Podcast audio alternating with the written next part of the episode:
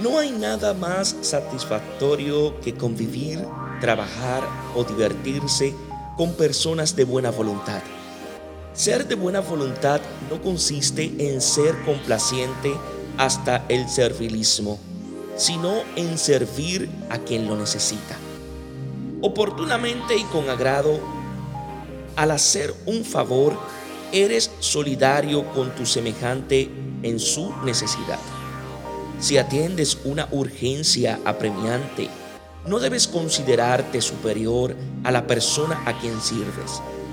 Y no pierdas el tiempo esperando la recompensa del beneficiado. Pero tú agradece de corazón el más pequeño servicio que recibas. Graba en tu corazón los nombres de tus benefactores. Dios os bendiga en sabiduría y en santidad.